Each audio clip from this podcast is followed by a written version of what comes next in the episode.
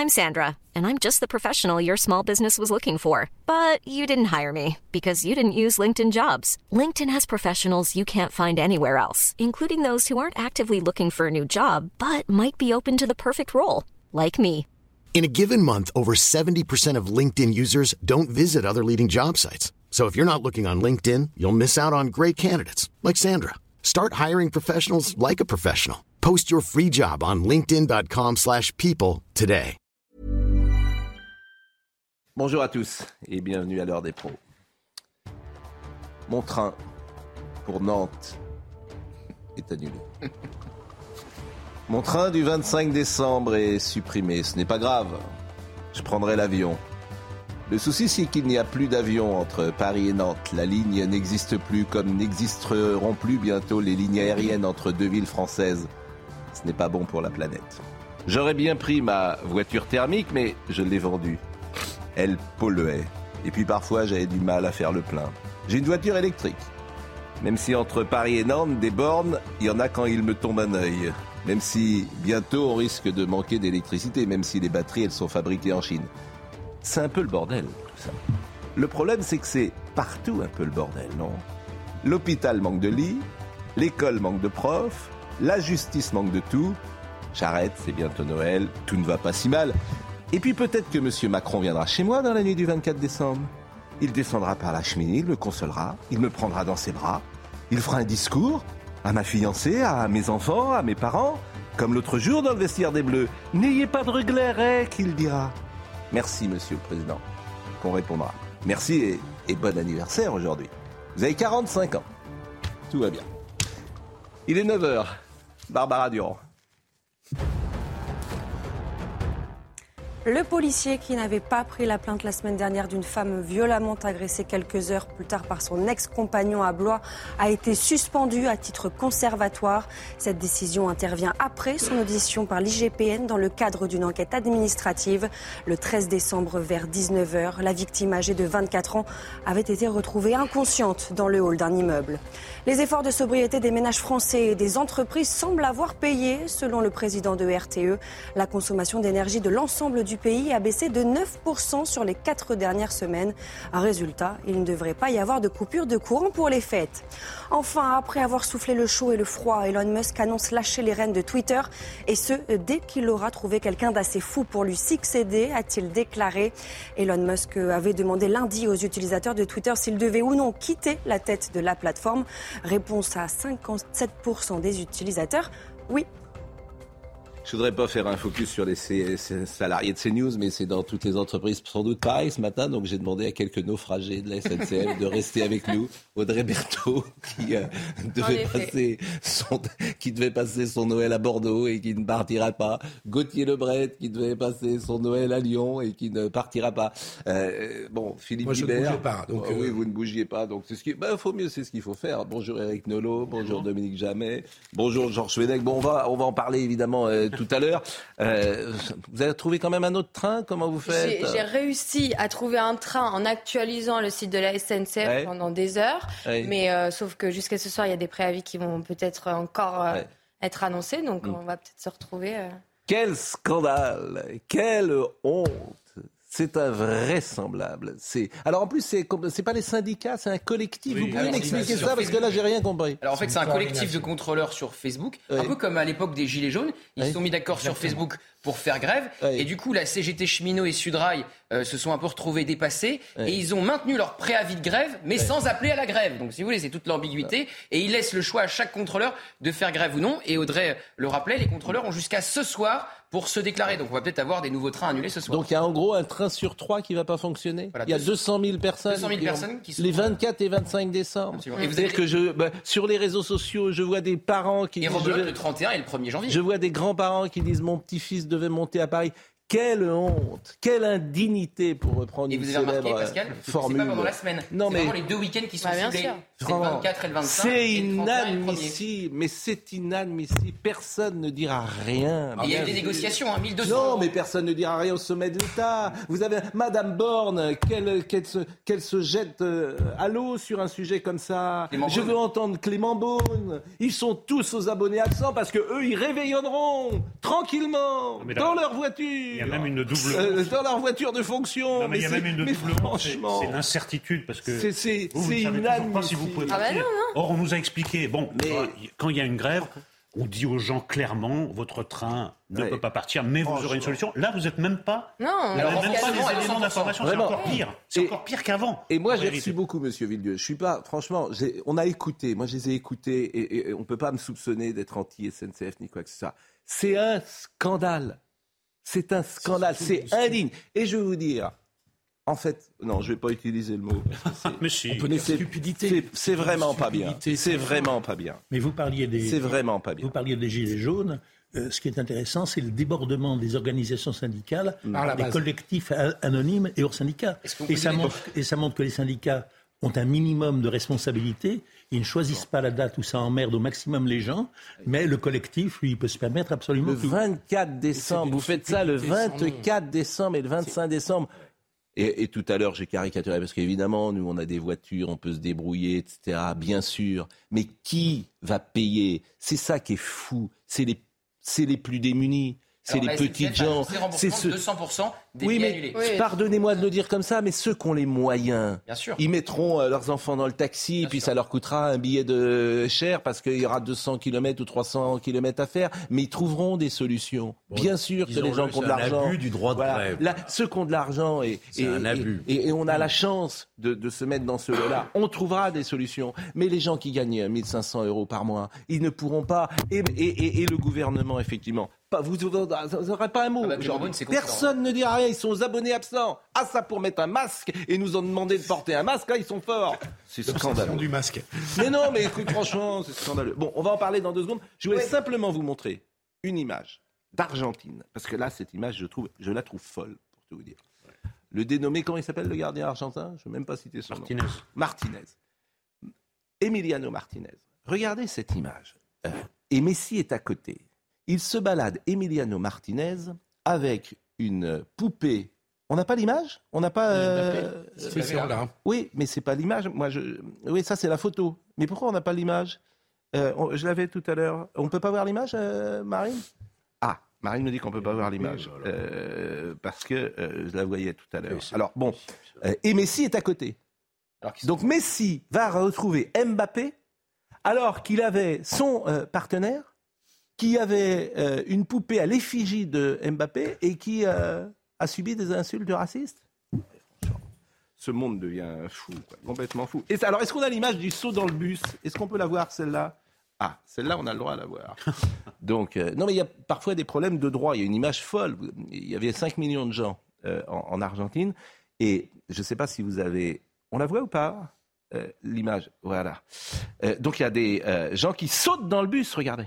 Ils sautent dans le bus des euh, footballeurs argentins.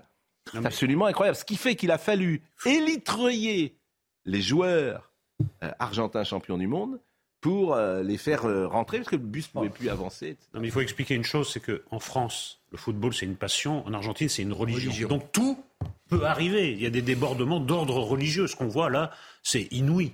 Ça, ne- ça ne- ça ne peut arriver que dans des pays de, mais qui, qui ont le, qui ont le football chevillé à l'âme. Ça ne peut Ouais. arriver qu'au Brésil, ça ne peut arriver qu'en Argentine. Nous, on n'est pas encore arrivé à ce stade de délire.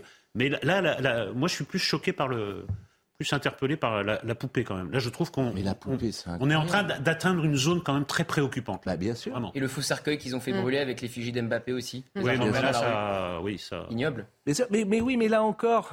Mais que vous fait la êtes dans- FIFA Mais c'est tout. La FIFA, tu le suspends. Oui. Tu le suspends. Comportement inadmissible. Il avait Mais déjà eu un geste un peu euh, ambigu. Oui, obscène. euh, Obscène. Non, mais ça, ça aurait dû régler l'affaire déjà. Mais, Déjà, mais bien, mais sûr. niveau- Ça aurait déjà, il aurait dû être déjà suspendu. Mais bon. Bon. Donc voilà, je voulais Non, mais vous les retrouvailles montrer. Messi et Mbappé seront sympas au PSG. Mais c'est ce que je voulais vous dire. C'est quand même incroyable parce que bon. Bon, euh, la SNCF. Donc euh, revenons euh, à cela. La SNCF. euh, euh, Il y a Pierre Charon qui nous écoute que je salue et qui dit et en plus ils prennent leur retraite à 50 ans. Euh, c'est pas tout à fait vrai quand même. Non, c'est- Aujourd'hui, euh, mais les régimes spéciaux dans les réformes de la retraite, on n'y touchera pas. Voilà, ils ne seront pas Mais concernés par la réforme des retraites, a priori. C'est ça. Ils n'y toucheront pas. Et pour les nouveaux Quel- entrants à la SNCF, il y a déjà eu une réforme en 2000. Oui, bah oui, qui a fait euh, Oui. beaucoup de bruit. Ils ont eu une augmentation salariale depuis ces deux dernières années de 12%, il faut le rappeler. hein. Mais, Et mais 1200 euros proposés lors des dernières négociations par la SNCF aux contrôleurs. 600 euros de prime, 600 euros d'indemnité. vous voulez écouter quelques Français qui ont été interrogés par les équipes de CNews? Mais oui. Leurs revendications sont sûrement légitimes, mais il ferait bien de faire leur grève à d'autres moments. Ils tentent le tout pour le tout. Donc euh, je pèse le pour et le contre, euh, il reste que ça. Déjà, il y a trois ans, on n'avait pas pu être en famille parce qu'il y avait eu des grèves euh, très importantes. Ce que je trouve inadmissible, c'est que on sait la veille que notre train est annulé. Je suis bien d'accord qu'ils fassent grève parce que faut, tout le monde revendique ses droits. Après, c'est dommage, c'est que ça prend en otage toujours les mêmes, toujours ceux qui ont besoin. C'est stupide de la part de cette coordination. C'est profondément stupide. C'est-à-dire que sur le fond, on peut discuter parce que la direction de la SNCF depuis une quinzaine d'années n'a pas été toujours un modèle de dialogue social. Bon. Mais c'est fascinant, complètement je te jure, stupide. c'est- c'est fascinant il y a- il y a- il y a un- autre aspect. de, de, de, de- de dire ce que je pense sur le, le- le dialogue social à la SNCF. Mais vous voulez que je vous dise les avantages des gens qui travaillent à la SNCF par rapport aux gens qui travaillent dans le C'est privé? compliqué parce qu'il y a plusieurs catégories et que les conducteurs et les contrôleurs, euh, les contrôleurs ont eu des, des, des, des, des vrais problèmes de, de, de, De- de de niveau de salaire, de, de rythme de travail. Euh, donc, mais peu importe la discussion c'est- sur le fond, c'est je voulais la dire, table. Je, voulais sur la dire, table des je voulais dire, négociations. Il y a, il y a je un autre que c'était Oui, terminez. stupide. Je voulais dire que c'était stupide de leur part parce qu'ils avaient tous les moyens de reporter leur mouvement début janvier et euh, d'avoir un impact. Là aussi, en faisant grève début janvier, ils avaient aussi un impact sur la Dominique direction. Il y, a un, il y a un aspect des choses dont on ne parle plus. Pendant longtemps, la SNCF a été une entreprise nationale que tout le monde aimait et respectait. Et à l'heure actuelle, au moment où elle est aux prises avec la concurrence, il est quand même bizarre que des gens fassent grève dans une entreprise qui, si elle était une entreprise privée, serait en faillite, tout simplement. La dette de la SNCF est fabuleuse et ils se permettent des choses parce qu'ils savent que la SNCF n'est pas en danger. nouveau, c'est la quatrième grève, je crois. Oui, non, il n'y a rien de en nouveau. décembre depuis non, mais 20 justement, ans. Non, mais je veux dire, ce sont des Donc, il y grèves. a rien de Ce- nouveau. non, et ce sont des grèves, on n'en parle pas assez, qui seraient impossibles dans une entreprise privée déficitaire qu'elle mettrait en faillite. L'État a repris 35 milliards d'euros de la dette Oui. de la SNCF. Bah oui.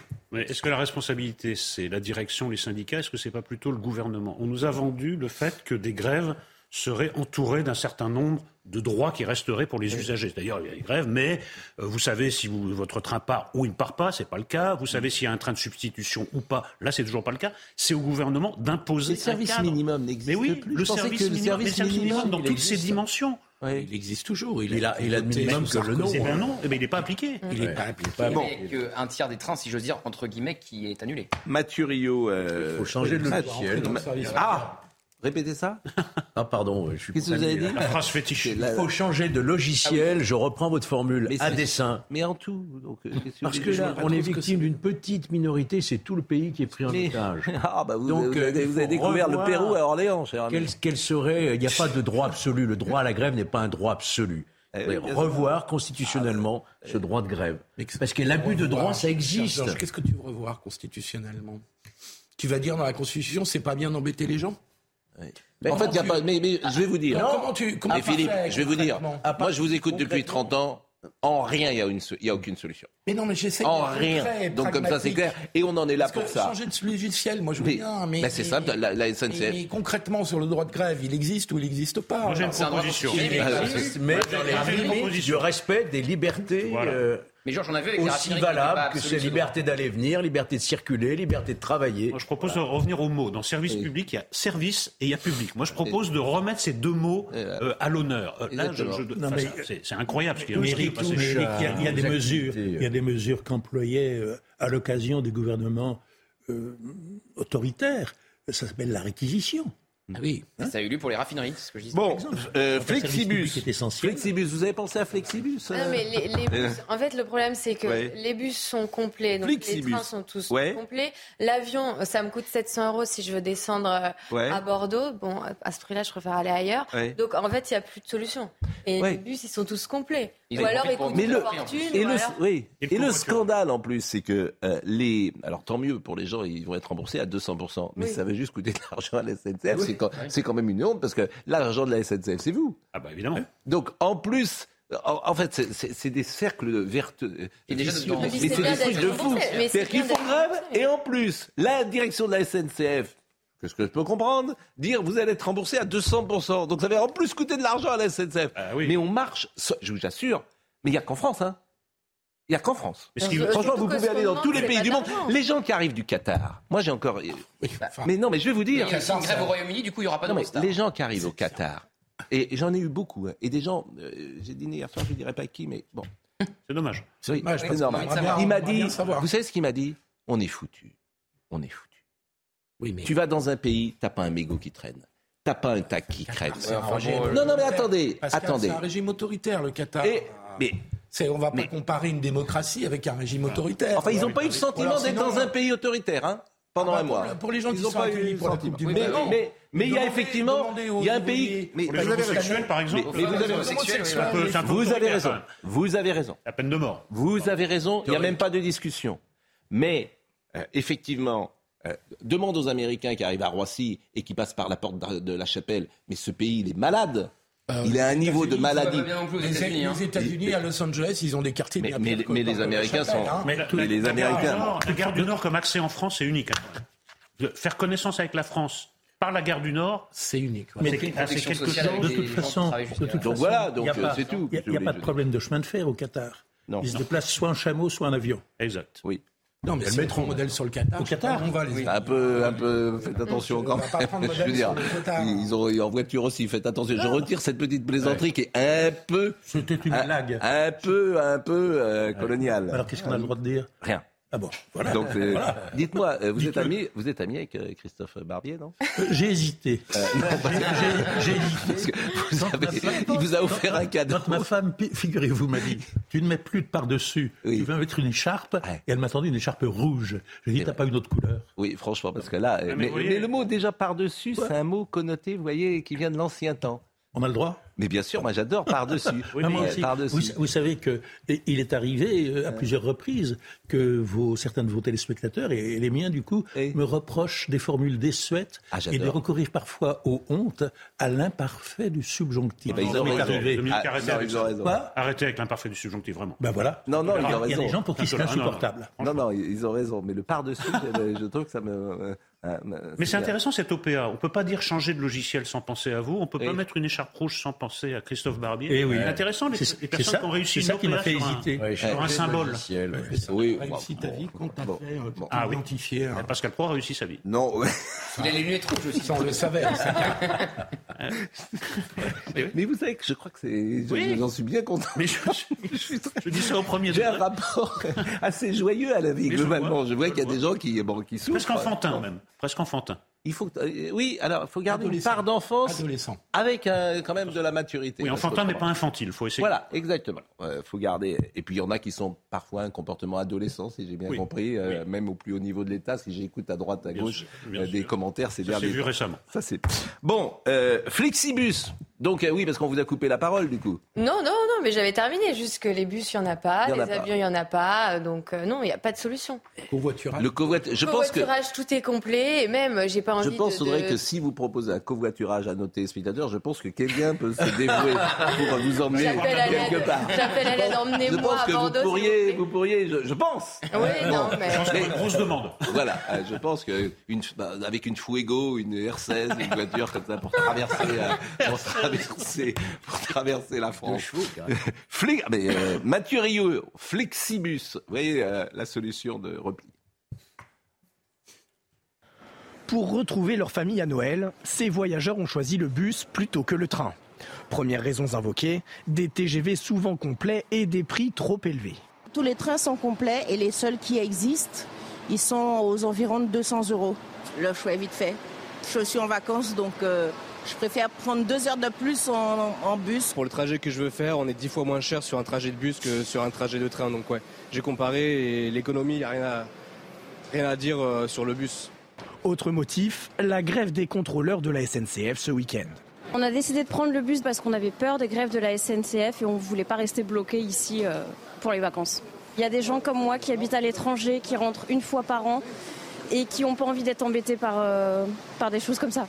En tout, 12 000 tickets ont été vendus par Flixbus ces derniers jours, mais beaucoup ont été réservés bien plus tôt. Depuis le début du, mois, euh, au fur et à mesure qu'il y avait euh, les annonces des grèves qui sont confirmées, les, gens ils ont réservé beaucoup à l'avance. Ce week-end de Noël, 100 000 personnes voyageront avec cette compagnie de bus. On dit Flixibus, me dit Marine Lançon, et non pas Flix. Flixbus. Flixbus. Ah, Flixbus, oui. Bon, Audrey, euh, je vous remercie. On ne va pas donner votre portable à l'antenne. pour, merci, c'est gentil. Pour, pour, un covoiturage possible, mais sachez que je. Voilà. Non, mais j'espère que mon train va être maintenu. Et voilà, j'aurai la réponse ce soir. Mais bah, c'est vrai que c'est compliqué. N'hésitez pas, en tout cas, à, nous, à nous, prévenir et, nous ferons en sorte d'être présents dans ce moment. Euh, Merci, Pascal. Euh, on va recevoir Jean-Claude Camus dans un instant parce qu'il y a une expo euh, Johnny qui nous intéresse. Mais avant, et on va parler de l'école avec Pierre Arditi qui déplore le niveau, non pas des élèves, mais des profs. Ah et ça, c'est très intéressant. Et vous avez tweeté, ça vous a fait réagir. Mais voyons peut-être un dernier sujet sur le ras-le-bol des usagers, dont on a beaucoup parlé euh, depuis le début de cette émission avec Vincent Farandez. Il est à peine 7 heures du matin dans cette station RER e de l'Essonne et les quais se remplissent déjà. Les écrans affichent un train supprimé alors que l'heure de pointe ne fait que commencer. Avec les retards à répétition, c'est le quotidien des usagers du RER. Bah, des fois, au mieux d'avoir une heure de route, on se retrouve avec deux heures. Donc deux heures le matin, deux heures le soir, plus nos 8 heures de boulot, euh, c'est des journées de 12 heures. C'est anxiogène, c'est vraiment parce qu'il y a une agressivité, il y a vraiment une tension.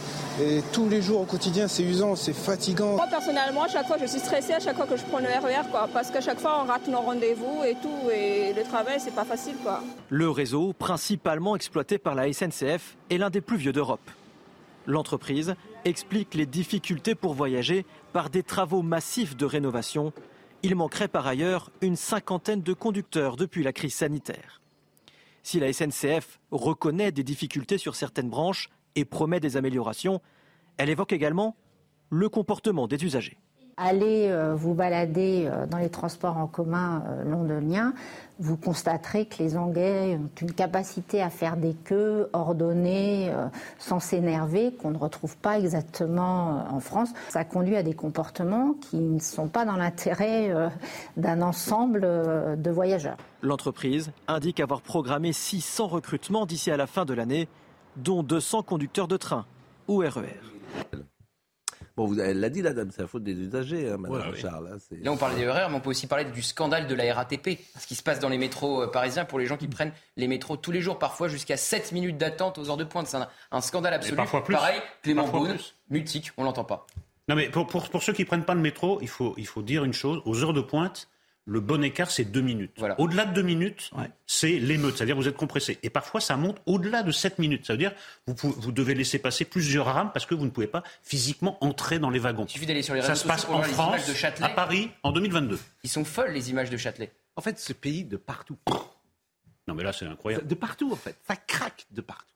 Et ce qui est intéressant, si j'ose dire, c'est que, et on parlera de l'école tout à l'heure, la sortie de Pierre Arditi, elle est incroyablement révélatrice. Ah oui, Parce qu'il y a 30 ans, 20 ans, il ne l'aurait jamais dit. voilà un homme de gauche qui a euh, des engagements très puissants et qui dit mais en fait les profs sont nuls. Je le mais euh, d'abord c'est pas vrai, hein, mais euh, et il le dit pas tout à fait non plus comme ça, mais ça craque de partout. Et tout ce qu'on a fait depuis 40 ans, la fameuse phrase que je cite sans arrêt de Jean-Claude Gassier, on paye toutes les factures en même temps. Mmh. C'est-à-dire qu'on a fait, en gros, n'importe quoi depuis 40 ans, dans tous les domaines, et ça craque de partout. Mais dans tous les domaines, c'est les mêmes qui payent. Ceux qui prennent le métro, évidemment que c'est pas les, les peu, Exactement, là où vous avez raison, c'est que ceux qui s'en sortent, bah, c'est ceux qui sont les plus aisés. Et ceux qui ne s'en sortent pas, et, ceux qui ne prennent pas le métro et ceux qui mettent leurs gamins ou dans les lycées d'élite ou dans les écoles privées. Bien sûr, bah, comme le, par exemple le ministre de l'Éducation nationale qui met ses enfants lui dans le privé et qui a une voiture de fonction, mais il n'a pas ces soucis-là. Ah non. Eh oui. c'est un peu démago. Hein. C'est normal. C'est un peu démago ce que je dis. Hein. Arditi, ça prouve qu'il y a des hommes de gauche lucides, mon cher. Euh, oui, oui, il y a des hommes de gauche lucides et il y a une, une responsabilité collective depuis 40 ans. Quoi. Oui, non, il n'est pas lucide, Pierre. Bon, alors, on va il marquer est une rattrapé pause. par la lucidité. Il est rattrapé. Beaucoup de gens de gauche. Oui, c'est pas, c'est assez différent. Mais mieux vaut tard que jamais. Ah mais moi je suis d'accord. Mais, mais simplement c'est, je suis Ouais, d'accord avec Pascal Pro. On va y revenir, mais C'est vraiment ce qu'il dit, c'est vraiment très important. Mais bien sûr. Que ça soit dit par lui. bouche, oui, bien oui. sûr. Et, et je pense qu'il ne s'en, je vais vous dire, et je pense qu'il s'en est même pas rendu compte et qu'il le redirait pas ce matin, parce qu'il voit le, le buzz que ça fait, parce qu'il se doit dire, oh là là, qu'est-ce que j'ai été dire? Ben, il a dit quoi? Il a dit la vérité. Il a dit la vérité. Et la vérité. Ce qui se passe, c'est que les profs d'aujourd'hui étaient les élèves d'hier. Oui. Et donc, euh, c'est l'école qui fonctionne pas depuis. euh, Mais les- là où vous avez raison, c'est que les profs aujourd'hui qui ont 40 ans, ce sont qui ont été Voilà. formés Voilà. par, vous avez parfaitement ça a commencé à dysfonctionner. Monsieur Briguelli doit être déjà avec nous. Euh, Je ne sais pas s'il est avec nous, on est en train de l'appeler. Jean-Claude Camus euh, va arriver dans une seconde. Et euh, l'école, merci Monsieur Briguelli, on vous connaît. Vous êtes professeur euh, remarquable. Et euh, à, Marseille, depuis, euh, vous ne l'êtes plus d'ailleurs prof de français, vous avez un discours euh, qui est très à l'ancienne, j'ai envie de dire. Vous êtes un prof à l'ancienne. Et évidemment, dans ces cas-là, quand on est prof à l'ancienne, on est taxé de tous les mots. MAUX. La pause, nous revenons dans un instant. Barbara Durand pour le rappel des titres. Le gouvernement a dévoilé une version définitive du projet de loi sur l'immigration qu'il veut faire adopter. Celui-ci prévoit notamment une nouvelle carte de séjour, cette fois pour les professionnels de santé. L'exécutif souhaite en effet régulariser les salariés en situation irrégulière qui exercent dans les métiers en tension. Volodymyr Zelensky attendu aujourd'hui à Washington, une visite historique puisque le président ukrainien n'a pas quitté son pays depuis l'invasion par la Russie. Volodymyr Zelensky devrait s'exprimer devant le Congrès américain après avoir été reçu par Joe Biden.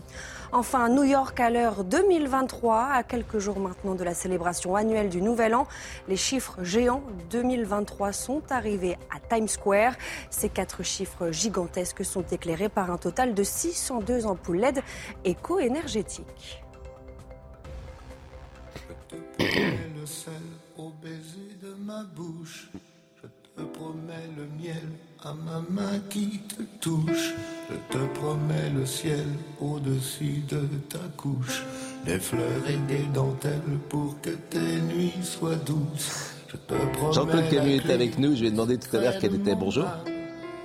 Bonjour Jean-Claude. Et je vous ai demandé tout à l'heure quelle était euh, votre chanson préférée de Johnny. Et vous m'avez dit Allumer le feu et, et je te promets. Et euh, je te promets. euh, Ah, je te promets, il y a tellement de choses dans cette chanson. Oui. Beaucoup de choses. Euh, ça nous fait plaisir que vous soyez sur ce plateau. Vous revenez de Bruxelles parce qu'il y a une exposition à Johnny. Euh, on vous a vu aussi dans un documentaire qui a été diffusé sur M6 où vous êtes formidable d'émotions, où vous racontez euh, Johnny. Euh, vous étiez aussi l'autre jour à la Madeleine et c'est vrai qu'aujourd'hui les fans ont un rapport avec vous euh, particulier parce que vous êtes l'homme qui a vu l'homme. Euh, vous êtes un des évangélistes. Euh, vous êtes Saint Jean ou Saint Matthieu euh, ou Saint Luc parce que parce que vous vous étiez proche de Johnny et euh, chacun le sait. Est-ce qu'il vous manque Johnny? Tous les jours. Mais tous les jours. C'est, qu'est-ce que vous voulez, c'est 35 ans de ma vie avec lui. 35 ans avec lui, que j'allais presque dire euh, jour et nuit. euh, Parce qu'il n'y avait pas d'heure avec lui. euh, 4 heures du matin, il vous appelait, euh, c'était, comme ça. Et c'est vrai que c'est vrai que les fans, là je viens de vivre quelque chose avec les fans euh, absolument extraordinaires dans cette exposition euh, magnifique, on va en parler. Mais avant d'en parler de réjouissance, je voudrais quand même juste placer un mot qui n'a plus rien à voir avec. C'est difficile de parler de réjouissance quand on sait le malheur de ces pauvres familles qu'on est en train de mettre dans la merde euh, pour partir un petit peu en vacances, retrouver les autres. Je trouve ça honteux. Et je suis honteux de, de- de voir des choses pareilles. Ça me, ça me crucifie. Voilà. Et on en a parlé. euh, j'ai vu, j'ai suivi le début. Oui, euh, oui. assez euh, longuement. Euh, on devait parler avec Monsieur Briguelli. Il est toujours là, euh, Jean- Jean-Claude Briguelli, mais euh, le- l'emploi du temps est un peu serré de Jean-Claude Camus. Donc on parlera de l'école euh, dans quelques instants, mais vous restez bien sûr euh, avec nous. Je voudrais qu'on voit des images de cette exposition. Euh, D'abord, cette exposition, c'est une exposition vraiment intime parce que c'est Laetitia Hallyday qui l'a mise en place. C'est Laetitia Hallyday qui a absolument donné toutes les, toutes les choses, qui a sorti beaucoup, beaucoup de choses de, de, chez elle, de Marne-la-Coquette, parce qu'elle avait, elle avait une sorte de musée dans lequel il y avait une pièce où elle, elle entassait les choses, des, souvenirs. Et, ce qui est bien dans cette exposition, où, c'est vraiment la carrière musicale de, Johnny, et aussi son intimité, ce qui fait que les gens qui, qui l'ont approché ou qui l'ont connu ou qui sont venus à ses concerts retrouvent, connaissent, sortir, sortent de là, connaissent un peu plus Johnny encore. On rentre dans son bureau, on rentre dans, sa salle de cinéma, on rentre de...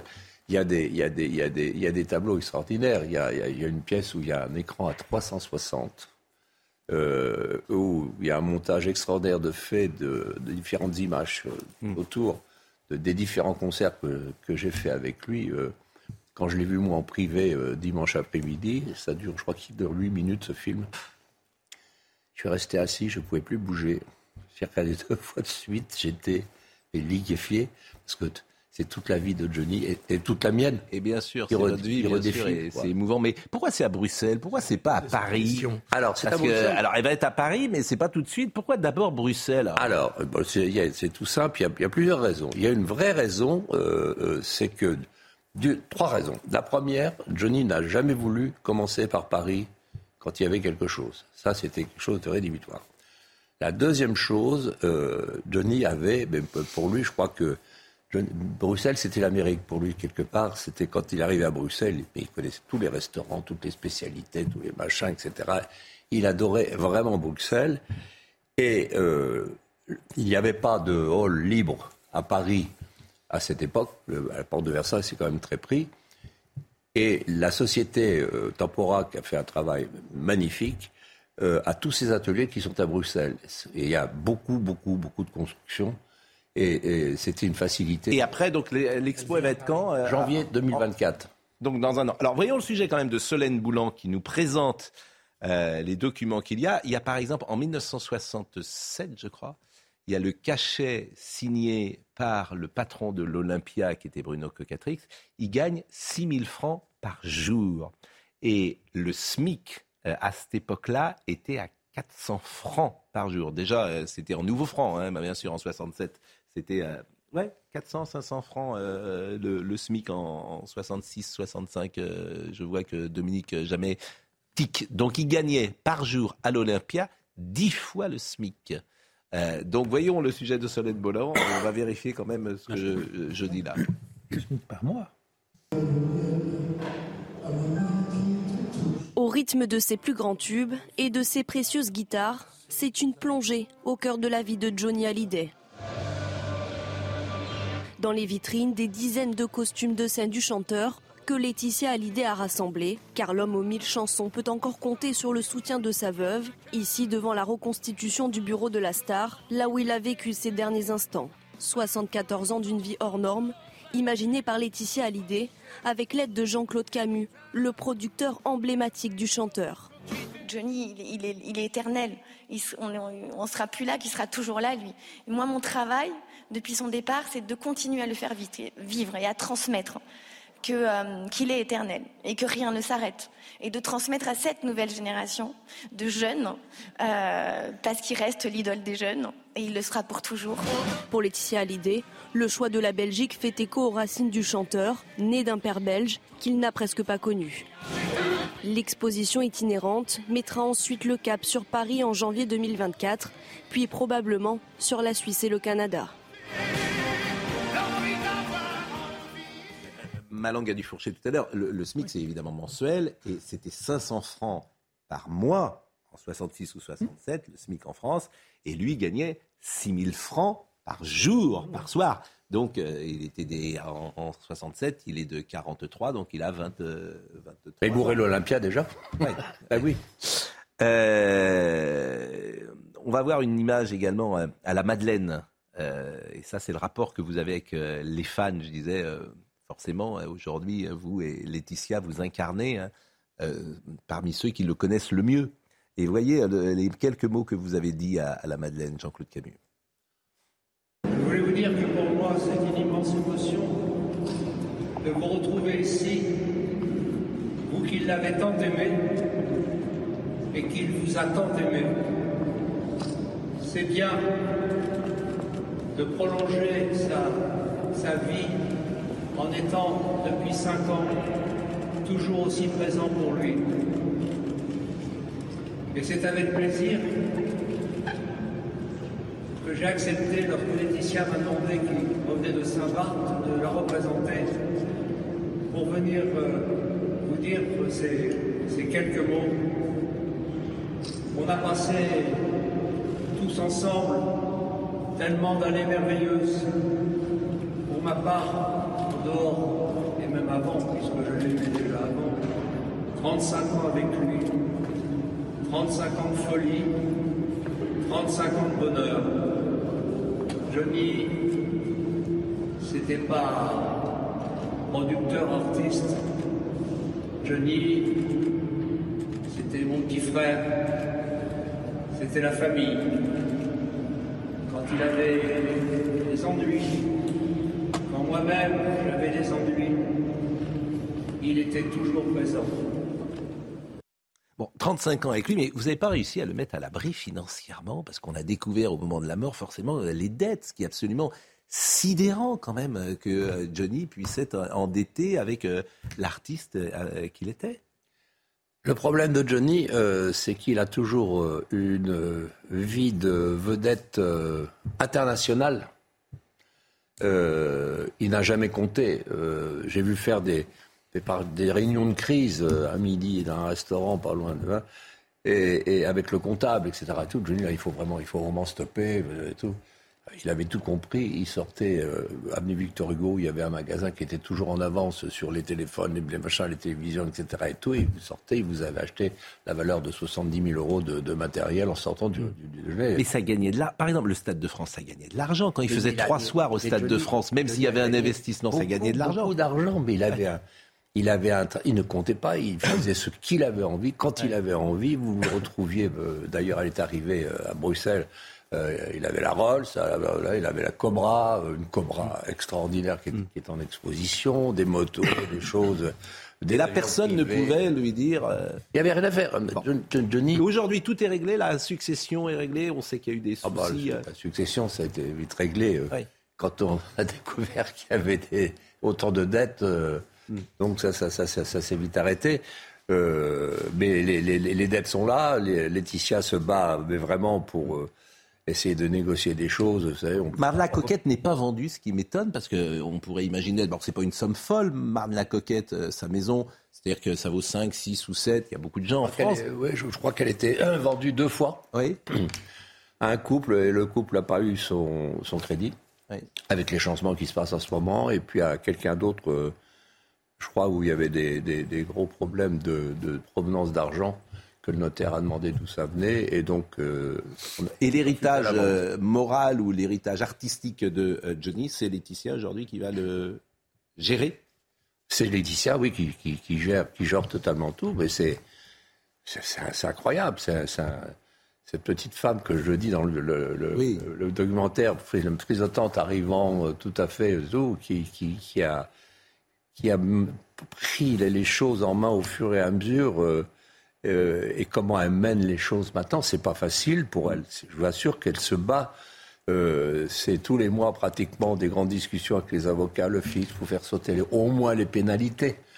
C'est 80% les pénalités, donc ça, ça chiffre très vite, hein, etc. Pour gagner des délais pour les sautes. Elle a, puis elle a ses deux petites filles à élever. Elle a quand même qui sont, il y en a une qui a 18 ans, l'autre qui est moi, et elle a, elle a, fait, moi, elle me, moi elle, me, bluffe complètement. Elle fait ça avec courage et avec classe. Euh, voilà. Bah, on voulait vous avoir ce matin et, c'est vrai qu'il y a une relation particulière entre vous et, les femmes et c'est bien que vous soyez passé euh, par euh, chez nous. c'est Noël bientôt, hein, donc je ne sais pas ce que vous allez faire. Parfois vous voyagez à Noël, vous restez. Bah là, je reviens dedans. Oui, oui, je vais partir en, là enfin en vacances. je vais partir à, et puis je sais que vous nous écoutez régulièrement le matin. Mais l'exposition. On n'en a pas beaucoup parlé, mais, mais croyez-moi. Euh, ah bon, on en a un peu parlé quand même, parce qu'il y a. Oui, mais je voulais, je voulais dire que moi qui ai fait beaucoup de choses, construit des choses difficiles, etc. et tout, euh, j'ai été bluffé. J'ai été bluffé par le rendu qu'il y a. Euh, vous arrivez à chaque endroit, il y a de l'émotion. Il y a de l'émotion. Il y a Ce sont des objets, ce sont des. Comment? Ce sont des objets. Des objets, puis c'est tellement bien mis en valeur. Il y a par exemple, alors un truc qui, a l'air tout simple, mais qui est de beauté. Vous avez le couloir de la solitude, c'est-à-dire vous avez mise en scène avec des choses là, rien, des belles lumières et tout, et vous avancez et vous avez tout au bout petite lumière sur la croix qu'il a portée toute sa vie. et j'ai appris qu'il y avait deux croix en fait, qu'il en avait deux. Oh bah, il en a eu plusieurs, mais. mais celle-là qui est sertie de diamants, la fameuse de, dessinée par Winston, je crois. Oui, oui, celle-là, celle-là, elle est exposée. Mais eh ben, c'est des trucs. Alors, je vous parle pas de la, de la grande pièce le, où il y a un écran à 360, où euh, il y a un montage formidable. C'est des images différentes de, de, tout autour de vous et tout. Que tous les concerts que j'ai fait avec lui, avec un son extraordinaire. Euh, alors là, c'est l'embouteillage. Personne, même moi, je pouvais pas sortir. C'est non, c'est franchement. Franchement, là, ça vaut le déplacement. Bon, il y a deux images évidemment qui restent avec vous quand on vous voit euh, au Parc des Princes fendre la foule, ce qui doit être un souvenir pour vous. Comme ça, j'ai cru mourir ce jour-là, pour tout dire. Parce que je suis jamais arrivé à la scène, moi. Euh, je suis arrivé comme un, paquet de la charge. C'est mon chef de sécurité, Jimmy Refas, euh, qui m'a. J'ai eu la force hurler parce que le, Jimmy ne m'abandonne pas. J'étais en train de couler en dessous. Ah. Et, c'est Jimmy qui m'a rattrapé et je suis arrivé à me porter jusqu'à. et puis il y a cette formule historique quand vous arrivez sous la pluie, c'est la mort dans l'âme. Et alors là, bon, bah, Et c'est là que Michel Brucker nous a abandonnés pour faire l'annonce. Comme ça, je me suis retrouvé, moi, à faire l'annonce. Ah oui, bah, bah, il nous écoute, Michel, très souvent aussi. Ah oui, c'est lui qui devait faire l'annonce. Il se marre bien à chaque fois qu'on se voit, Michel. Il est allé dans la loge de Johnny.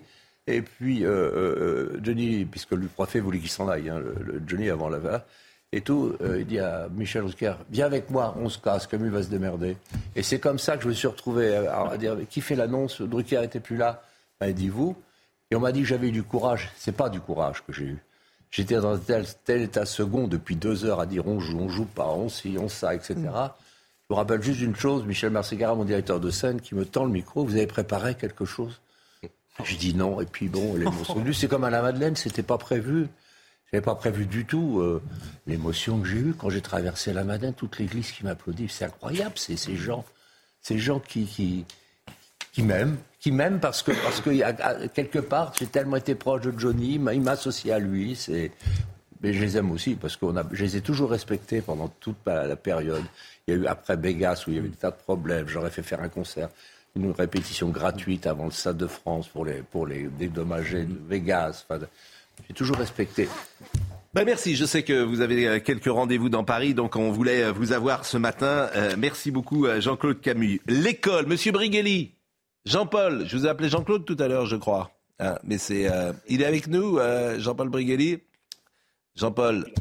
Ah ben je vous entends pas. Jean, je suis là. Voilà. Normalement, vous devez m'entendre. Merci. D'abord, merci d'avoir patienté. Euh, je voulais vous faire écouter donc ce qu'a dit euh, Pierre Arditi. C'est vraiment c'est très intéressant ce qu'a dit Pierre Arditi. Non pas, c'est la première fois que j'entends ça. C'est la première fois que j'entends une personnalité publique, qu'elle soit politique ou euh, artistique, dire que le niveau des profs baisse. C'était un sujet tabou. Personne n'ose dire cela, sauf Pierre Arditi. Écoutez on est, en, train de s'apercevoir, j'ai vu ça tout à l'heure, est-ce que c'est vrai ou pas, c'est que le niveau, non pas des élèves, mais des enseignants, est en train de baisser cruellement. Alors les enseignants, c'est capital. C'est eux qui vont faire les femmes et les hommes de demain. Moi, j'ai des souvenirs de profs, en particulier de profs de qu'on disait les profs de français, euh, qui m'ont fait effectivement aimer le théâtre, parce qu'ils adoraient le théâtre, et la littérature, bien entendu. J'ai découvert euh, Stendhal avec un prof de français qui, était absolument génial, hein, qui s'appelait Debrandt, il boitait un peu, il avait une canne, il était merveilleux. Et ce qui est, curieusement, je, me souviens que euh, à l'époque, quand, les, quand ils prenaient leur retraite, ces enseignants-là, mais ils perdaient leurs enfants. C'était une tragédie pour eux. Aujourd'hui, on a l'impression, parce que sans doute les conditions de l'éducation nationale sont beaucoup plus difficiles, plus compliquées, ce sont pas les mêmes gosses. Il y, a, il y, a, beaucoup de choses là-dedans. Mais on a l'impression qu'après tout, j'avais entendu comme ça un, enseignant, un jeune enseignant dire un jour, mais moi, c'est trop difficile, euh, je finirai pas là-dedans. On avait envie de lui dire, mais écoute, mon petit gars, ne commence pas, parce que si tu commences à te dire que c'est trop difficile avant même que d'avoir exercé, il faut pas faire ce métier-là. C'est un, c'est un sacerdoce. Mais bon, ça ne décrit pas tous les enseignants, il y en a toujours de merveilleux. Ça vous a fait réagir hier, Eric Nolot, sur les réseaux? Bah, Ça m'a fait réagir parce que ce qui m'intéresse, c'est à la fois le message et le messager. Parce que le messager, c'est Pierre Arditi, qui, pour lequel j'ai une admiration infinie, c'est un immense acteur, un immense comédien, c'est un amoureux des mots, un amoureux de la langue française, et c'est un homme de gauche à l'ancienne.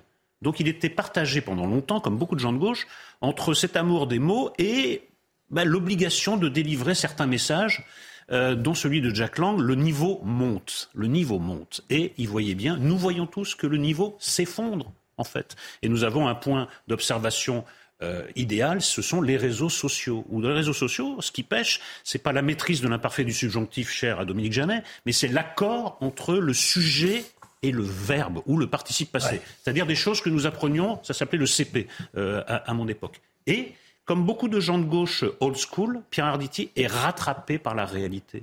Il doit sortir du déni de réalité et il tient un discours à la Peggy.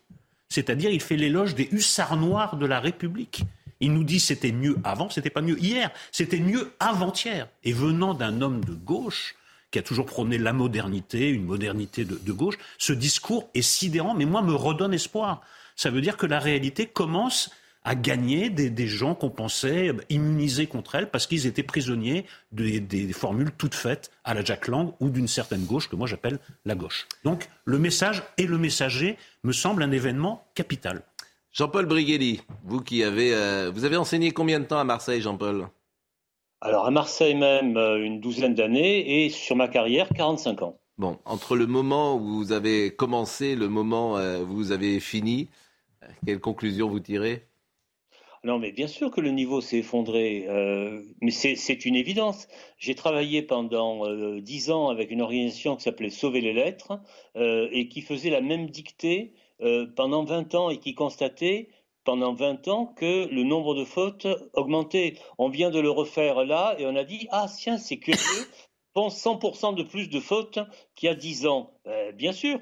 ce que je voudrais dire, et je suis totalement d'accord avec Eric Nolot, mais je suis moins optimiste que lui. Parce que les gens de gauche, sur les réseaux sociaux, euh, aller sur les sites pédagogistes, euh, etc., disent mais le niveau monte, ils ont d'autres compétences. Lorsque Brigitte Macron, que vous connaissez bien, Pascal Pro, euh, s'est indignée de ce que l'on n'apprenait pas à lire et à écrire avec des méthodes alpha-syllabiques, ça a été un tollé du style mais elle n'y connaît rien, euh, il y a de vraies expériences, il y a des experts comme Roland Guagou, prof à Clermont-Ferrand, qui nous disent que euh, il faut bien comprendre qu'il y a des résistances extraordinaires. Donc, effectivement, euh, Arditi dit des choses de bon sens, mais il faudrait qu'il euh, aille à Canossa, en quelque sorte, et qu'il dise la réforme Jospin mm. était le premier pas de l'apocalypse, et ce qui s'est passé depuis, vous évoquez Jack Lang, mais il y en a eu à droite également, hein, François Fillon a une responsabilité écrasante, euh, tout cela a concouru à descendre encore le niveau, et on n'a pas fini. Le récent concours de professeurs des écoles qui a donné des résultats sidérants mmh. sur un sujet qui avait été choisi euh, avec euh, habileté. Eh bien, ça, on en parlera juste après la pause. Et, c'est un bon teasing euh, que ce, ce concours-là. Vous avez employé deux expressions dans ce que vous avez dit que plus personne ne connaît en France. Aller à Canossa, c'est même pas euh, Gauthier, vous qui êtes un jeune. Merci de me mettre dans cette situation. Vous savez pas. je suis pas sûr que vous sachiez ce que c'est. Non, mais aller à Canossa, qui est allé à Canossa? Quel est le roi qui est allé à Canossa? Bon, alors que tout le monde savait ça dans ma génération. C'était euh, des expressions qui étaient, oui, que, que, le, le, le, le, commun des mortels connaissait. Et je pense que le mot apocalypse que vous avez employé, je ne suis pas sûr non plus que les gens sachent précisément à quoi ça fait référence, cher euh, Jean-Paul. Mais euh, les gens de 60 ans sont plus proches des gens de 80 ans ou 80 ans, 5 ans culturellement, hmm. que des gens de 40 ans, alors qu'il y a 20 ans euh, dans les deux cas. C'est-à-dire qu'on est évidemment, les gens de 35-40 ans, on est, nous, on est déconnectés sur, euh, pas si Louis XV et avant Napoléon. ou pas. caricaturé. Non, à peine.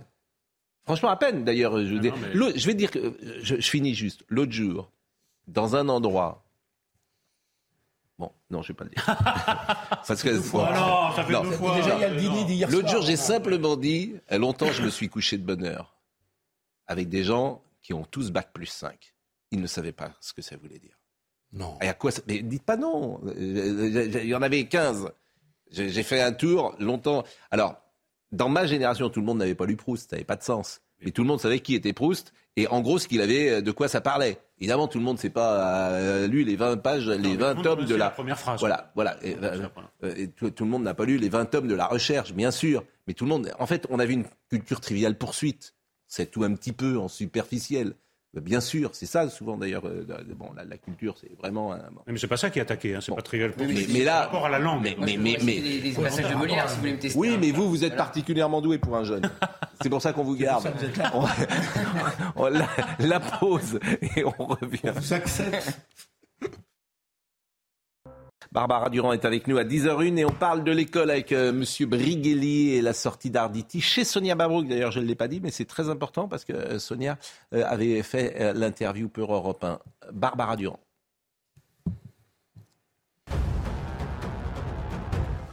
Pagaille et galère en vue ce week-end dans les trains pour Noël. À cause d'une grève des contrôleurs, deux trains sur trois circuleront. Environ 200 000 personnes ne devraient donc pas pouvoir voyager sur les 800 000 prévus. Le PDG de la SNCF l'assure, les voyageurs seront remboursés du double du montant de leur billet. Cette erreur médicale dramatique à Nantes, après avoir été traité pour un cancer de la peau de la verge, un trentenaire a dû subir une amputation du pénis. Les chirurgiens n'avaient pas retiré tout toutes les cellules cancéreuses. L'État propose 45 000 euros en guise d'indemnisation. L'avocat de la victime réclame, lui, 1 million d'euros. Enfin, en Afghanistan, les autorités talibanes ont annoncé que les universités afghanes étaient désormais interdites aux filles. Une restriction supplémentaire pour les femmes, déjà privées d'enseignement secondaire depuis l'accession au pouvoir des fondamentalistes islamistes qu'on a laissé l'Afghanistan dans cet état-là et que les Américains sont partis et qu'on laisse faire. L'Occident laisse faire, l'Occident s'occupe de l'Ukraine. Et qu'on s'est illusionné sur les talibans, ils avaient changé, nous, avions, nous allions avoir des talibans inclusifs. Eh ben voilà. Mais on s'illusionne aussi sur les interventions à l'étranger qui Bien ne marchent jamais. Hein. Bon. Je vous ai coupé, euh, Jean-Paul Brighelli, tout à l'heure, et vous nous disiez qu'il y avait un indicateur euh, intéressant euh, que vous aviez observé ces dernières semaines pour montrer la baisse, non pas du niveau des élèves, je le rappelle, mais des profs L'indicateur, c'est le dernier concours de professeurs des écoles dont on vient d'avoir les résultats. Euh, vous vous rappelez, ils ont retardé les inscriptions parce qu'il n'y en avait pas assez, il y avait moins d'inscrits que ce qu'il y avait de postes proposés. Bon, bref, ils ont composé. Euh, sur un sujet particulièrement bien choisi, particulièrement facile, un texte de Victor Hugo qui se lit euh, comme de l'eau courante, c'est de la prose mise en alexandrin, avec quelques questions qui n'étaient pas pièges du tout. Hein. Enfin, je vous fais juge, Pascal Pro, savoir si vous pourriez être instituteur actuellement, par exemple, trouver les pronoms dans le vers Je distingue ébloui l'ombre que font les palmes. Alors, je, ils ont bien trouvé, mais le que, euh, pronom relatif, plus personne ne sait ce que c'est. Si on avait voulu corser, on leur aurait dit mettez le verbe faire au passé composé et justifiez l'orthographe. L'ombre qu'ont faite les palmes, antéposition du COD, etc., euh, le brouillard aurait été total. Euh, de la même manière, on leur demandait à un certain moment de, euh, d'expliquer le mot chancelant. Alors chancelant, ils ne savaient pas. Il y en a qui l'ont fait venir de chandelier, etc. C'est le résultat, le résultat de 30 ans de sous-enseignement dans les euh, formations des maîtres. Je rappelle que les gens qui sont autorisés à composer sont à Bac plus 5 et ont un master MEF c'est-à-dire le métier des, enseignants, des enseignants, etc. On leur a appris la pédagogie, on ne leur a pas donné de savoir. L'orthographe et la grammaire sont conspués par euh, les spécialistes fermez les guillemets, euh, en disant c'est un savoir bourgeois, de toute façon les machines vont les remplacer, etc. Nous savons tous d'ailleurs que les machines ne remplacent rien du tout. Bon, bah merci de ce constat, euh, Jean-Paul, et puis on va entamer la, la, la discussion, parce que une fois qu'on a dit ça, qu'est-ce qu'on fait, Dominique Jamais Qu'est-ce qu'on fait? Qu'est-ce qu'on fait? Sur ce sujet, il faut revenir au passé, c'est clair. Il y a trois disciplines qui ont été sacrifiées. C'est le français, c'est l'arithmétique et c'est l'histoire. Le français sans l'orthographe, l'arithmétique sans les bases qui étaient les tables de multiplication ou de division, et l'histoire sans la chronologie.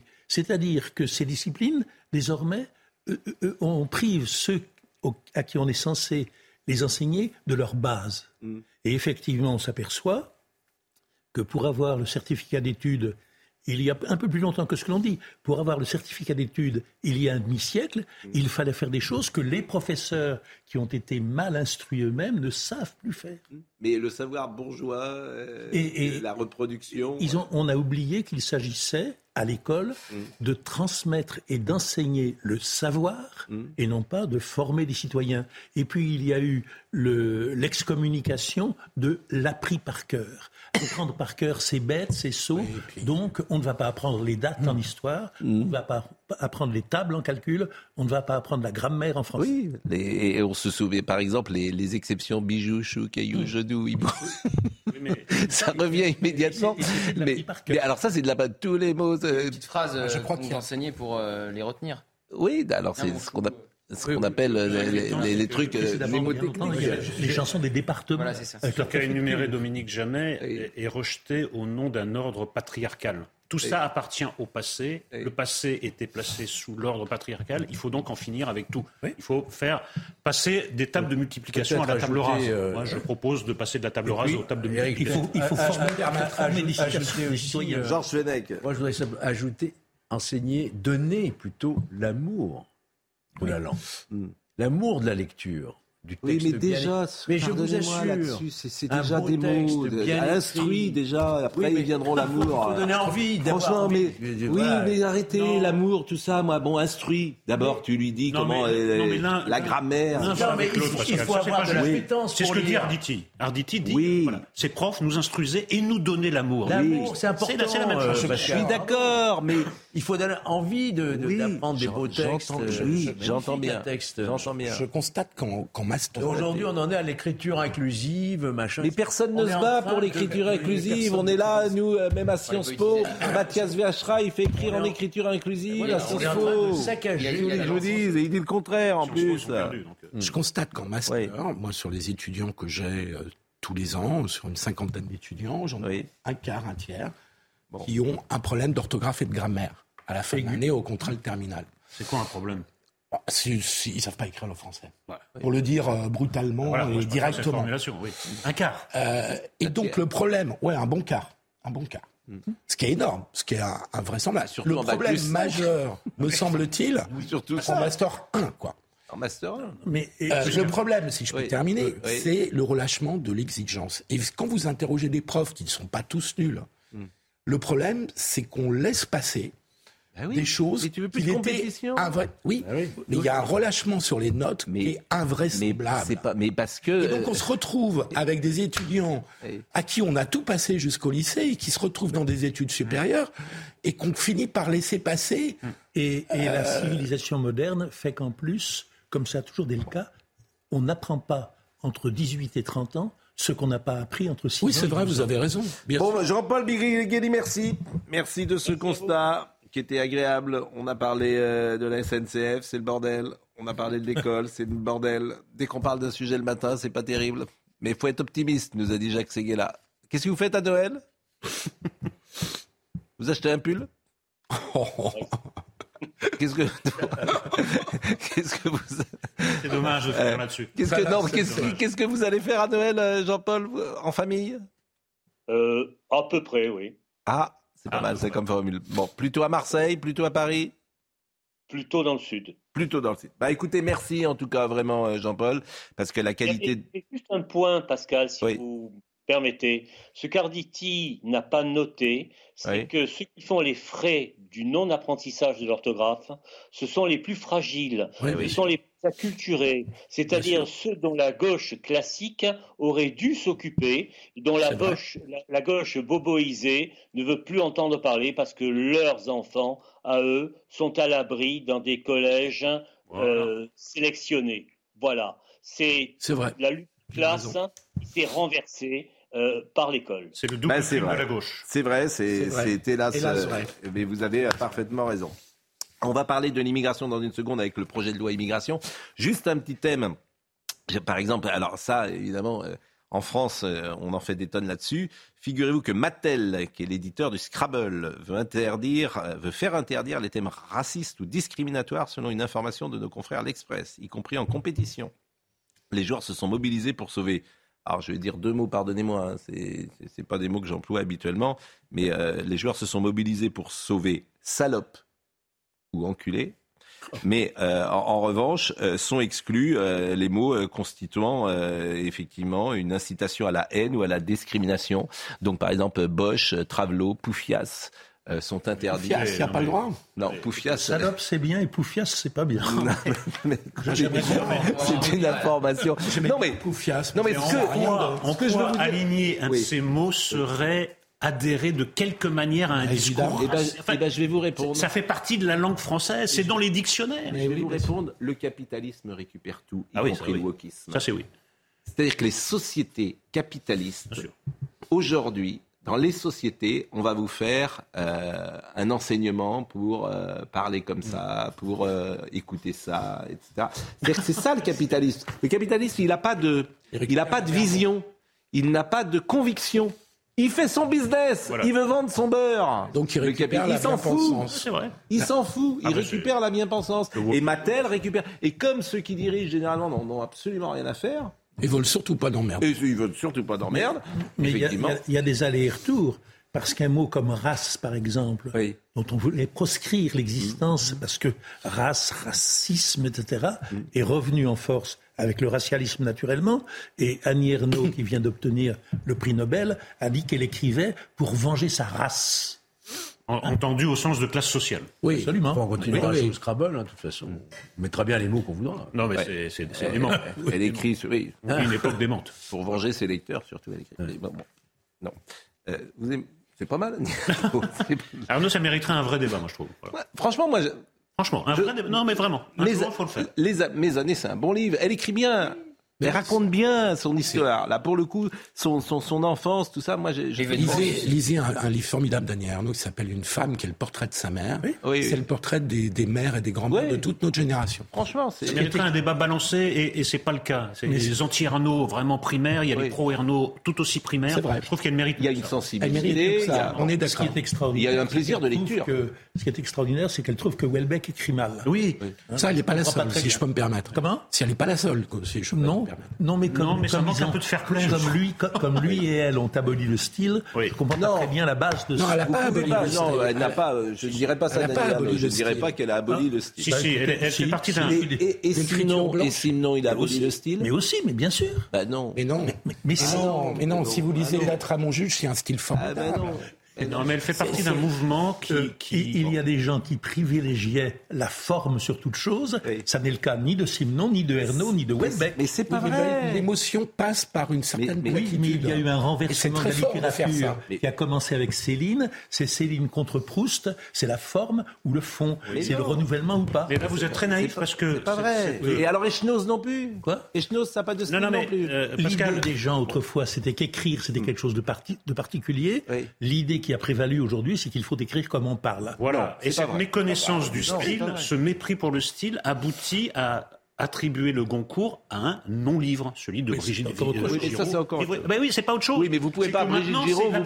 Ben oui, c'est pas la même chose qu'Annie Arnaud. Je sais bien, mais l'absence de style devient le style par excellence. Je trouve ça. Dans un pays comme la France, qui a donné Céline, qui a donné Proust, qui a donné bien d'autres, je trouve ça préoccupant. Bon, il y a discussion. Bon, la loi sur l'immigration, parce que là, on est en train de faire la grande librairie et et apostrophe. Et vous le faites très bien. Hein, c'est pas mal. Euh, c'est vous donne un critère. Hein. Comment D'en faire 10 minutes, c'est pas mal. Mais non, mais, mais moi je suis pas d'accord du tout avec Dominique Jamais. Bon. Il faut refaire ce débat, calme-vous. Euh, mais non, mais c'est dire que Simon n'a pas de style, c'est pas vrai. Vous ne l'aimez pas, mais bon. J'adore Simon, mais ça n'est pas d'abord pour son style. Oui, mais sa platitude est recherchée, fait ressortir. Oui, mais, mais j'adore Oui, mais il fait ressortir. La forme, c'est comment C'est quoi l'expression La forme, c'est le fond qui remonte à la surface. Bon. Euh, Quentin Griebel, nous, la loi sur l'immigration, vous allez nous dire euh, Gauthier Lebret. Qui ne sait pas ce que. Vous allez aller à Canossa d'abord après l'émission Oui, oui, c'est ça. Il faudrait d'abord qu'il neige hein, pour que Canossa soit complet. Vous allez... Enfin, c'est tous les jours, c'est vous le pape et moi je suis l'empereur. Vous, ah, vous avez regardé Wikipédia depuis. La génération Wikipédia. Génération Wikipédia. Euh, qui a cassé Vous connaissez cette histoire, le prof qui dit Qui a cassé le vase de Soissons? C'est pas moi, monsieur, c'est pas moi. Quentin Griebel, euh, la loi sur l'immigration, et vous, euh, on va la décrypter avec vous.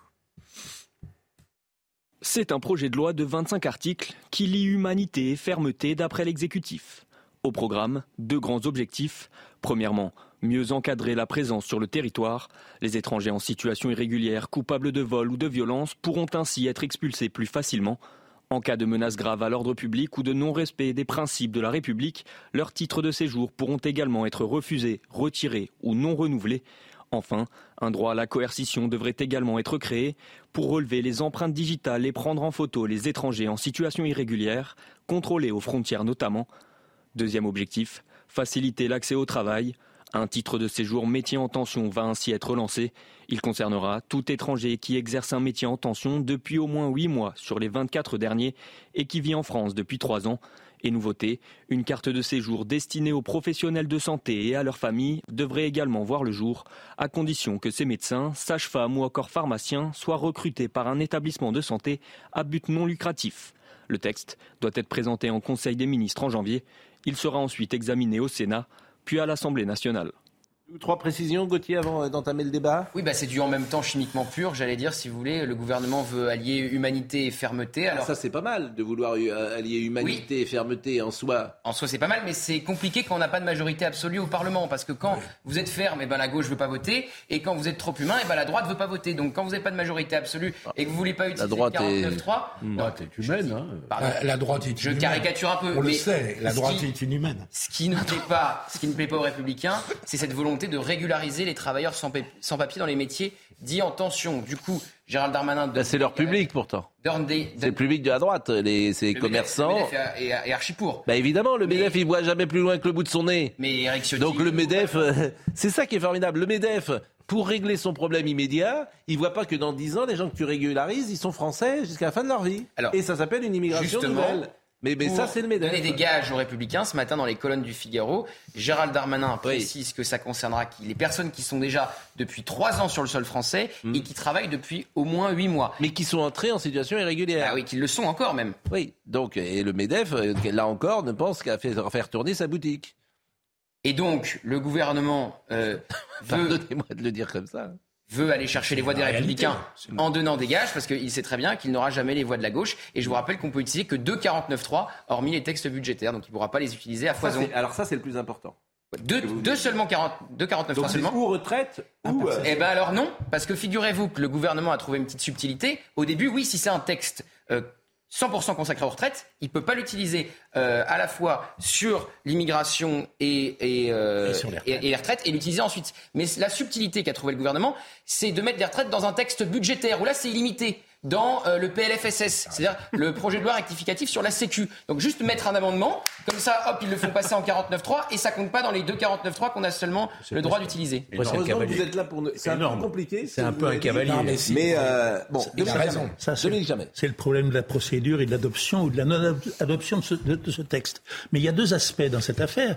Il y a un aspect qui est plutôt sain et positif. On découvre l'Amérique, on découvre l'œuvre de Christophe Colomb l'idée de régulariser des gens qui travaillent depuis un temps X, pourquoi pas, vraiment Des gens qui ont fait la preuve, en somme, qu'ils n'étaient pas des voyous, qu'ils étaient venus pour travailler. Et l'idée surtout, et l'idée surtout, ça c'est toujours le bon côté, de réguler enfin les flots, les flux d'immigrants en fonction de nos besoins. C'est ce que fait le Canada, c'est ce que font les États-Unis, en somme, d'une certaine manière. C'est la sagesse. Mais d'autre part, à la lumière de l'expérience, rien je dis bien absolument rien ne nous garantit que désormais la fermeté prévaudra face aux illégaux, face aux clandestins, face aux délinquants, face aux mineurs bon. majeurs, etc. etc.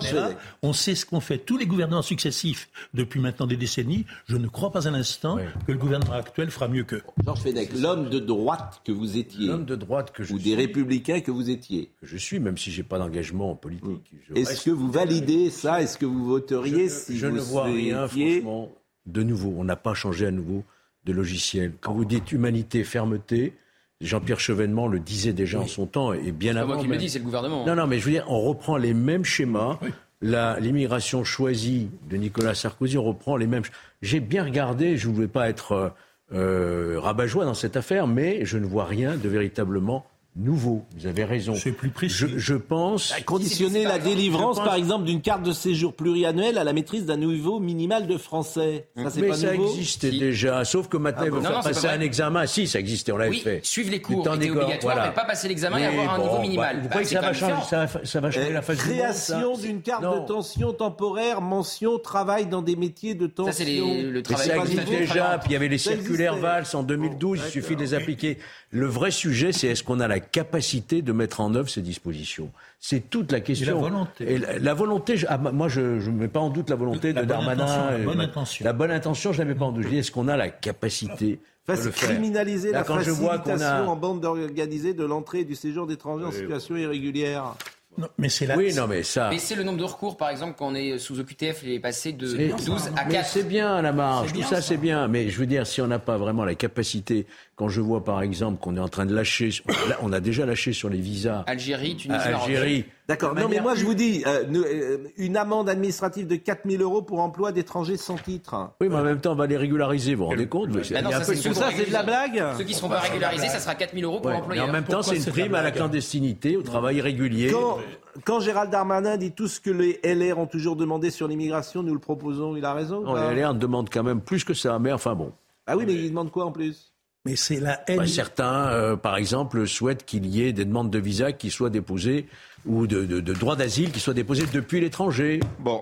C'est Ouais, la énième fois qu'on nous garantit, oui. qu'on nous jure Oui. que les obligations de quitter le territoire français prononcées par des tribunaux seront exécutées. On nous l'a 7%, promis 100 en fait. fois sans le tenir. Je ne vois pas l'article du tout 10, pourquoi ça. vous le le. En cas d'OQTF, retour de la double peine pour éloigner les menaces à l'ordre public. Retour de la Bon, double peine. bon, il y a, il y a Bon. fermeté, humanité. Mais il faut être condamné à 10 ans. Mais nous Je ne le les, je ne les 21. crois pas. Il y a une chose qui me gêne un petit Ah non, peu. mais moi je crois, bah, je dis en permanence que je crois plus à la parole publique. Voilà. Non, mais Donc, voilà. voilà. de recruter des C'est médecins. assez simple. hein, moi, Sur, mon- sur le texte, sommes- très bien. nous moi, sommes- je, je n'y crois pas. Moi, je suis d'accord avec vous. Pascal, Oui. 21 décembre. Alors parlons de la fermeté. Ça fait partie des résolutions de fin d'année ou de début d'année. Ça, ça aura le même sort que nos résolutions. Ça ne sera pas appliqué. Mais l'humanité, je trouve ça aussi problématique puisque nous tenons pour acquis, nous tenons pour une fatalité que certains secteurs resteront en tension. Rien n'est fait pour remédier à cette tension. Nous avons une seule solution, c'est le recours à l'immigration et à la, à la régulation. pas. Je trouve ça un peu court politiquement et même Et philosophiquement. même les médecins maintenant qu'on va faire même venir les c'est Il y a un même côté un peu gênant. Moi, pour je trouve qu'on régulariser ceux qui sont pille- déjà là, on hein. pille un peu le corps médical des pays peut-être qui en ont besoin. Non, mais c'est que Parce qu'on n'est pas capable de les Mais former. Eric, nous. là, c'est pour régulariser ceux qui sont déjà là, puisque c'est une expérimentation de 3 Bon, ans. on Il passe faut à être là autre depuis chose. 3 ans pour être régularisé. On passe à autre chose parce que vous, voilà, vous dites, euh, vous tournez en rond. La Covid. Bon vent à cette, cette La 23e Covid. mois depuis 32 ans. Pourquoi hein. vous ne croyez plus à la parole publique Pascal? Comment? Pourquoi vous ne croyez plus à la parole publique? Ah ben parce que euh, tout ce que disent ces gens-là, euh, sur les, par exemple sur les, le nucléaire, ils m'en fument depuis trois mois. Ils disent n'importe quoi. Donc euh, je n'y crois pas. Pas de coupure, a dit euh, le patron Voilà. d'RTE. C'est tout. Euh, Et puis je peux multiplier tous les sujets. Si vous me dites le contraire, euh, moi je veux bien. Sur les masques, ils m'ont dit n'importe quoi, bien sûr, euh, sur cette période. Mais sur l'électricité, le nucléaire, c'est vraiment, c'est sidérant en fait. Tu t'aperçois que les experts, Proglio, Bréchet, Hmm. euh, Jean-Bernard Lévy euh, et Le Flot Prigent. Prigent, les quatre disent la même chose. Les quatre. Pas tout à fait sur Bah, sur ils disent exactement la même Parce que chose. les problèmes de corrosion des centrales, c'est bon, enfin bref. Ils disent exactement la même chose, les quatre. Et tu as un gouvernement qui t'en fume, qui te dit que c'est pas lui qui a arrêté le nucléaire, que c'est de la faute des autres, et, et que euh, C'est vrai qu'on n'a pas arrêté le nucléaire, mais, mais sur la- les retraites, vous croyez pas à la parole publique de, de l'exécutif Sur l'immigration Et sur la retraite, les, Bah, il change d'avis sur la retraite, dire, euh. sur les retraites, euh, un jour c'est 65, un jour c'est 64. Avant c'était le. Honnêtement, c'est pas une énorme différence. c'est le même Avant c'était une retraite à points. Aujourd'hui c'est plus une retraite à points. Je veux qu'on m'explique pourquoi. Alors que c'était peut-être un bon système retraite à points. Et, en fait. et, et d'accord. Et les régimes spéciaux, on n'y touche pas. Ah si, si, si. Non. Ah si. Non. Ah, les, les- Bah les fonctionnaires, moi j'ai Bah entendu non. Darmanin le dire. Bah non, y compris régimes les spéciaux à la fonctionnaires SNCF, vous vous rentrez pas, bien sûr que non, vous n'y rentrez pas. Et- donc- réformé la retraite à la SNCF. Donc effectivement, la parole publique. Est-ce qu'enfumer est autorisé au Scrabble ou pas? Enfumé, je ne sais pas. Euh, un, mot, le bon terme hein? un mot sur le Covid. C'est enculé qui est interdit, c'est pas enfumé. Un mot, oui. c'est bon. Un, un mot sur les Covid avec Madame Borne. Alors, tous les jours, on nous explique les bonnes raisons. Alors, d'abord, on traverse, euh, on en a parlé hier, vous étiez là, le professeur Bernard, euh, hier. Donc, euh, on, Ah, traverse, on traverse cette neuvième vague sans mesure barrière, sans masque, et on descend. Ça devrait vous interroger. Vous C'est cohérent avec ce que vous disiez sur Omicron, finalement. Oui, bah, c'est, euh, a- bien sûr. Bon, ils ont toujours raison. Comme ça, vous, avez, vous avez toujours raison. Bon, écoutez Madame Borne, parce qu'il faut porter le masque pour aider le personnel soignant maintenant. Pour aider ces personnels soignants, on a tous une part aussi un rôle à jouer et c'est notamment le respect des gestes barrières, le port du masque dès qu'on est dans un espace euh, clos où on est euh, nombreux, comme ici. Donc je vais bientôt remettre mon masque, mais donc il faut absolument respecter des gestes barrières. Et puis un appel aussi à la vaccination. hein. On a eu du retard dans la vaccination contre une épidémie de grippe qui pourtant est, est très forte et qui s'annonce aussi très dure. Donc c'est très important de se faire vacciner. C'est aussi très important de se faire vacciner contre le Covid, de faire son rappel.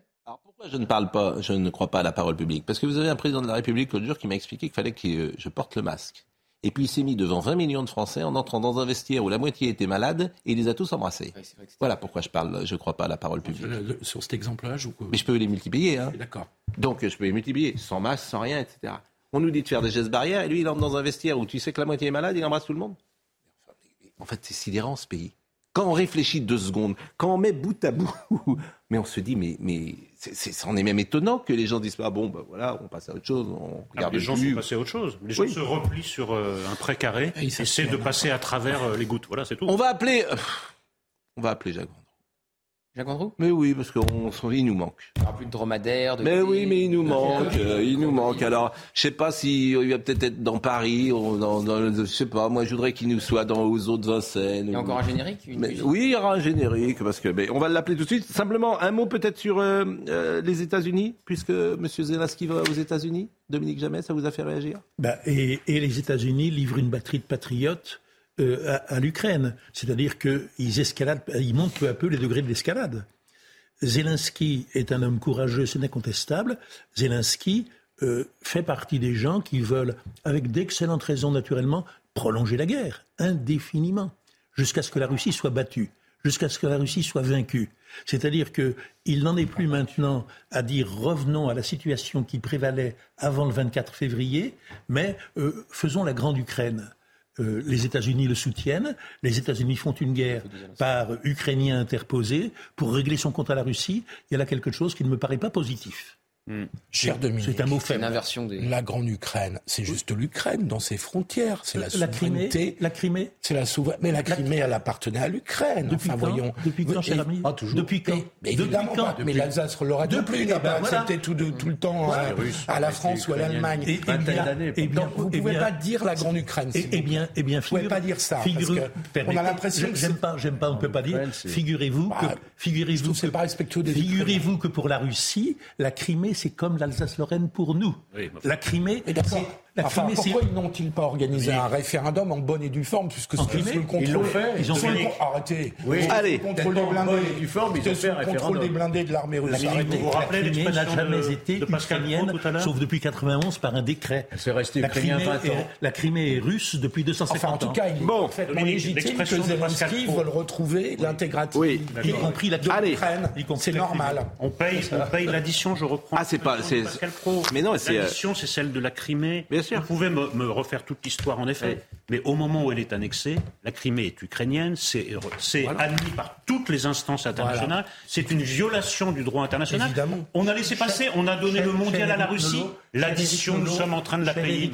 L'Alsace-Lorraine était Barbara Durand. depuis 1870 et le monde entier l'admettait. Barbara Durand, c'est pas une expression de moi, hein, c'est Jean-Claude Dacier qui dit ça. a été la guerre. Allez, Eh ben oui. Et la Russie n'acceptera Barbara Durand et après on appelle Jean-Claude. On appelle Jean-Claude. Non, on appelle euh, Gérard. Gérard.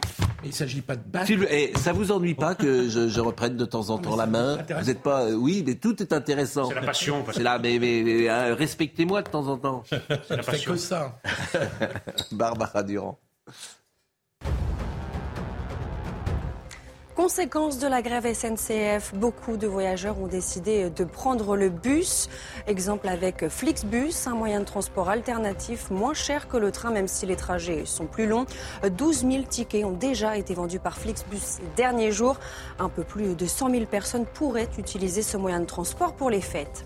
Un jeune homme de 17 ans tué par balle hier soir à Grenoble. Selon le parquet, la victime aurait été atteinte de plusieurs balles alors qu'elle se trouvait dans un salon de coiffure d'un quartier sensible de la La police judiciaire de Grenoble a été saisie de l'enquête. Et puis les festivités en Argentine accompagnées de plusieurs débordements avec plus de 5 millions de personnes dans les rues. La parade a été achevée. Regardez ces images lorsque les supporters sont passés sous impôt à Buenos Aires. Deux supporters ont sauté sur le bus impérial. L'un d'eux est parvenu à rejoindre ses idoles. Pour l'autre, la chute a été brutale. On est orphelin de Jacques Vendroux.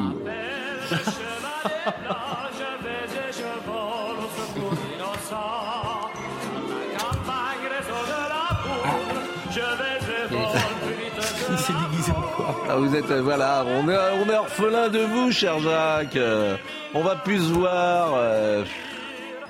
On est triste. Vous voulez pas aller chaque matin dans un endroit dans Paris? On, on se ferait un petit coucou. Vous seriez au marché, vous seriez aux eaux de Vincennes, que sais-je? Mais je, Pascal, je suis prêt à tout.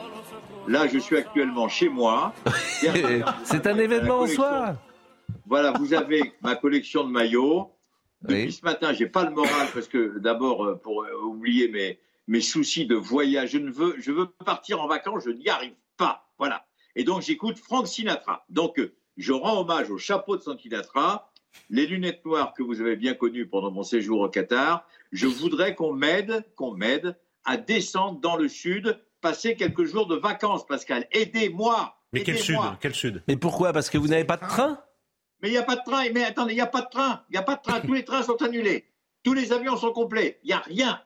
Vous, vous avez des amis au 55 boulevard euh, du Faubourg Saint-Honoré Mais, mais attendez, je ne vais pas demander à mes amis du Variété Club de France de me filer leur bagnole quand même. Attendez. je- Non mais là, non, mais vous appelez au 55 Faubourg Saint-Honoré, il y a un avion, un avion du Glam. Vous avez une voiture, Pascal? Bah, moi, je- Bon, vous prenez un taxi.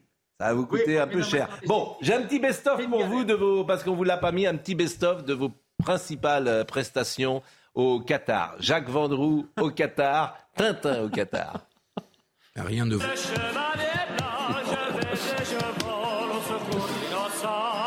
Jacques Vendroux. Et Jacques Vendroux est en train de se faire euh, donc euh, raser quelque part à, à Doha. Je serais-vous euh, avec un coupe-chou? Bien sûr. Ah oui, ça a l'air d'un très très beau travail. Vous enverrez la, la note de frais à Serge Nedjar, bien évidemment.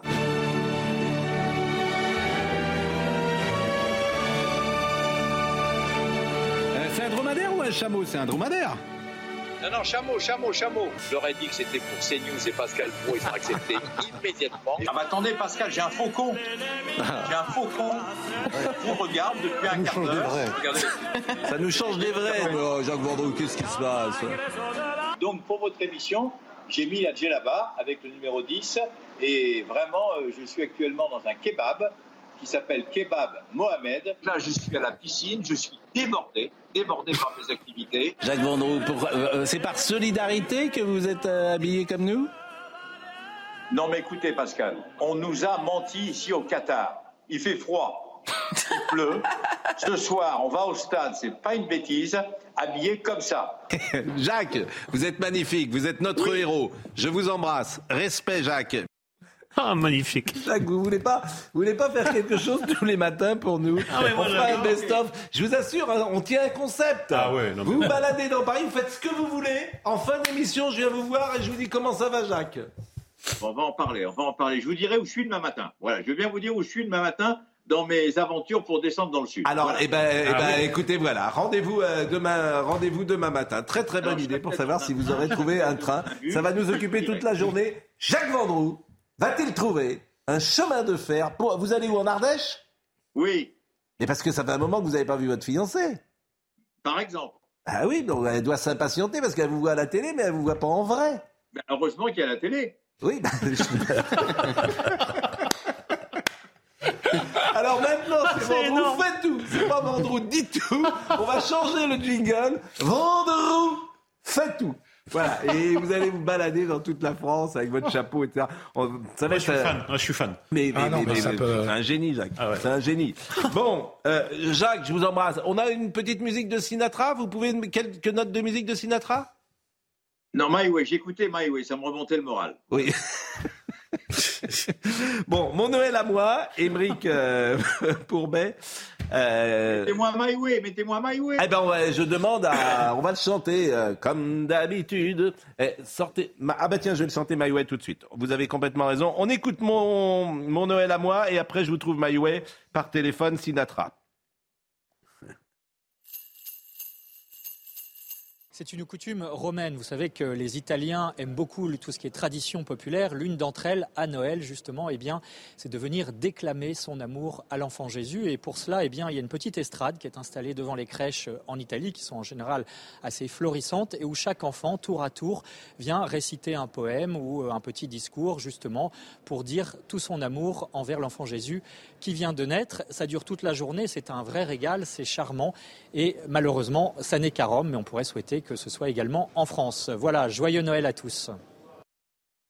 Bon Jacques, regardez, j'ai trouvé avec mon homme. Regardez, c'est pour vous, rien que pour vous.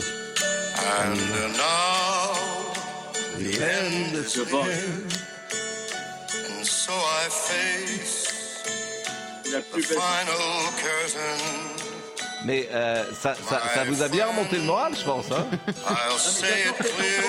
hein Donc je mets le chapeau, je voilà. Jacques, c'est un plaisir. Joyeux Noël à vous. On vous appellera demain matin. Ça vous apprendra. Peut-être que vous saurez et, et, demain, on saura. Demain, vous nous donnerez la pêche. Hein Exactement. Je, je, vais voir si je peux faire une grosse connerie demain matin. Voilà. Exactement. Thibaut Palfroy était à la réalisation. Charlotte Bozzoli était au son. Rémi, magnifique. Rémi était là, avec nous, formidable. Marine Lançon, merveilleuse. Ah, c'est la roue libre. Pour terminer, c'est la roue Justine libre. Justine Cercara, formidable, magnifique. Jacques, à demain. Merci. À demain. À demain. Et rendez-vous du dimanche, Champs-Élysées. Ça va pas du tout. Et on se retrouvera demain. Jean-Marc Morandini, dans une seconde. Et puis si vous êtes déjà en vacances, va